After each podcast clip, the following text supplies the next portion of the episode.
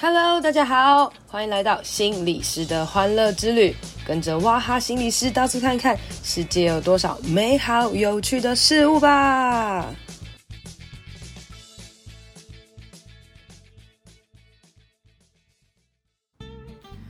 Hello，大家好，欢迎收听心理师的欢乐之旅第十八集。今天呢，想要来跟大家谈谈那些生命当中的重要他人。呃，我会来讲这个主题呢，是因为我突然想到了很久很久以前发生的一个故事哦。有一天呢，我有一个个案，然后他是一个中辍生啊，然后有混过帮派啊，然后好像是那种很多坏累累积坏坏于一身的的孩子哦。但是你也知道他，我们都相信我们的孩子不是真的坏嘛哦。然后你也看到他非常的。虚弱啊，然后好像也不是那种什么帅气的帮派分子哦，他就是一个被人家就是常常欺负的那种小弟而已哦。然后你就会看到这个孩子本质应该是很善良、很可爱的啊哦，那可是他却做出了很多坏坏的行为。那当我跟他有很多建立关系之后呢，我就跟他聊聊天呐。有一天呢，我就问他说：“哎，你想一想啊，你小时候有没有什么事情是你你觉得很印象深刻的啊，或是有什么人呢？他对你来讲是非常非常重要，甚至你觉得他影响了你的一生这样子哦。”结果呢，他跟我讲了一个超级小事哦，但没想到那个超级小事呢，对他来讲是这么重要，是他令他印象深刻的。那那个小事是怎么样的？就是。呃，他是在育幼院长大的孩子哦。他那时候说了一句话，叫做：“呃，我们这个育幼院出来的孩子呢，不是当流氓就是当乞丐。好，反正我们从小就是在帮派长大的，我们长大注定也就是要来混帮派。这个社会，当孩一般孩子还在过着平凡的日子的时候呢，我们早就已经开始呃要适应这个生活了。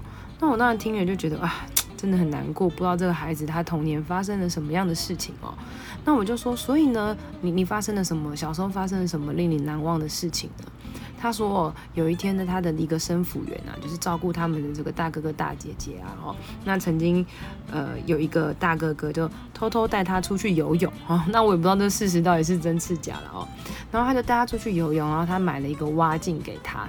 然后就呃带他去游泳，带他去玩啊，觉得很开心哦。然后那个生辅员讲说，呃，他很喜欢他，希望有机会可以想办法把他领养回家哦，然后让他可以离开育幼院的生活这样子。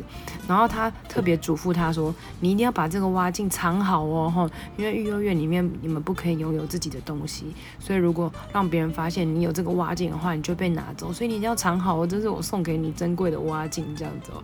他就那个孩子就觉得很感动，然后很很珍藏这个一个很普通的挖镜，因为他觉得那个是有一个人专一特别在爱他的一个信物吗，或是什么样的一个东西哦。当然，我们我们不确定这个故事到底它的真实性有多少了，但是这是对这个孩子回忆来讲哦，你知道他曾经就是在他生命当中，就是有一个人送他一个小小的挖镜，对他来讲是这么重要的一件事情哦。那所以我，我有我就自己常常会记得一件事，就是也许有一天你不小心随便送别人一个东西，或是你做了一点点小事，也许对那个人来讲，可能是一个永生难忘的事情哦。那我记得有一次呢，我也是跟一个中辍生上课哦。那中那个中辍生呢，跟刚刚那个中辍生不一样，这个中辍生长得很帅，超级帅的。他明明呃才国中而已哦，可是长得就已经有点像大学生了，很有个性的感觉，然后有练肌肉啊，还有刺青这样子。那我们在跟他呃进行一些活动的时候，我就发现这个孩子其实参与度很高，然后很热情，很有活力，也蛮可爱的，而且又是一个有影响力的人哦。因为其他的中辍生就比较懒惰一点，比较动不起来哦。那反而他是比较有影响力的。那我就想说，哎，那我可以来多跟这个孩子聊聊哦。那中午的时候呢，我就跟他聊天，然后然后我就说，哎，你有没有玩过传说对决啊？这样哦，来打一场吧。这样，结果我们打完一场之后就变朋友了，所以我就说。要跟青少年建立关系啊，打电动很重要。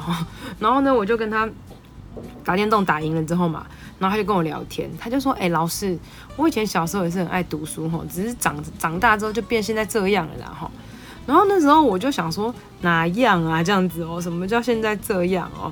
然后我就开玩笑跟他讲说，小时候是多小，你现在也没多大啊这样子哦。然后我就说：“哎、有机会在一起打电动吧，等等的。”我就没有多说些什么。那回到家之后呢，我就决定写一张纸条给他，因为我想要跟他讲说，哎、你觉得你自己变成这样的这样到底是哪样啊？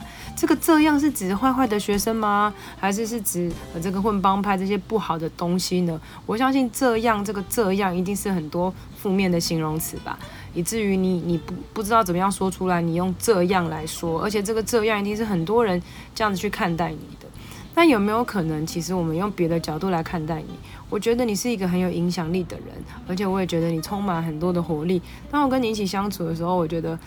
呃，很愉快，然后也看到了你很有热情的地方等等的，我就写了很多很多鼓励他的话，然后希望他可以不要觉得自己是这样，而是觉得自己是一个很不错的孩子哦。我写的很诚恳哦，然后呃，我写完之后，呃，隔天上课的时候，我就把这个小纸条偷偷传给他啦，这样哦。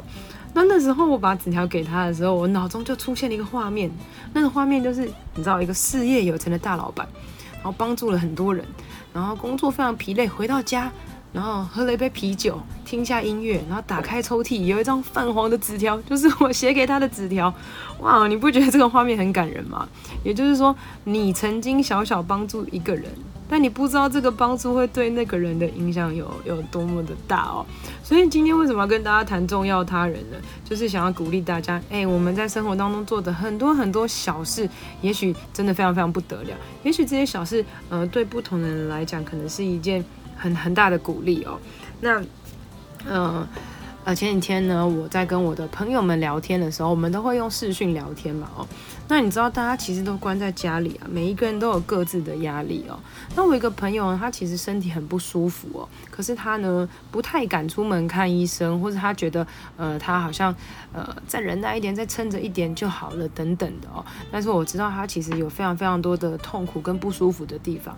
那我们那时候大家就说没关系啊，你要去看医生啦，你要想办法出去啊，或者是呃，我们可以查查看，可以怎么样视讯看诊啊，大家可以帮你拿药啊，等等的，就七嘴八十出了很多很多的建议。你知道女生们在一起就是叽叽喳喳讲不完哦。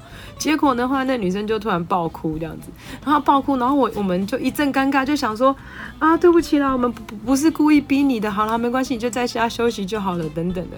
结果那个人呢？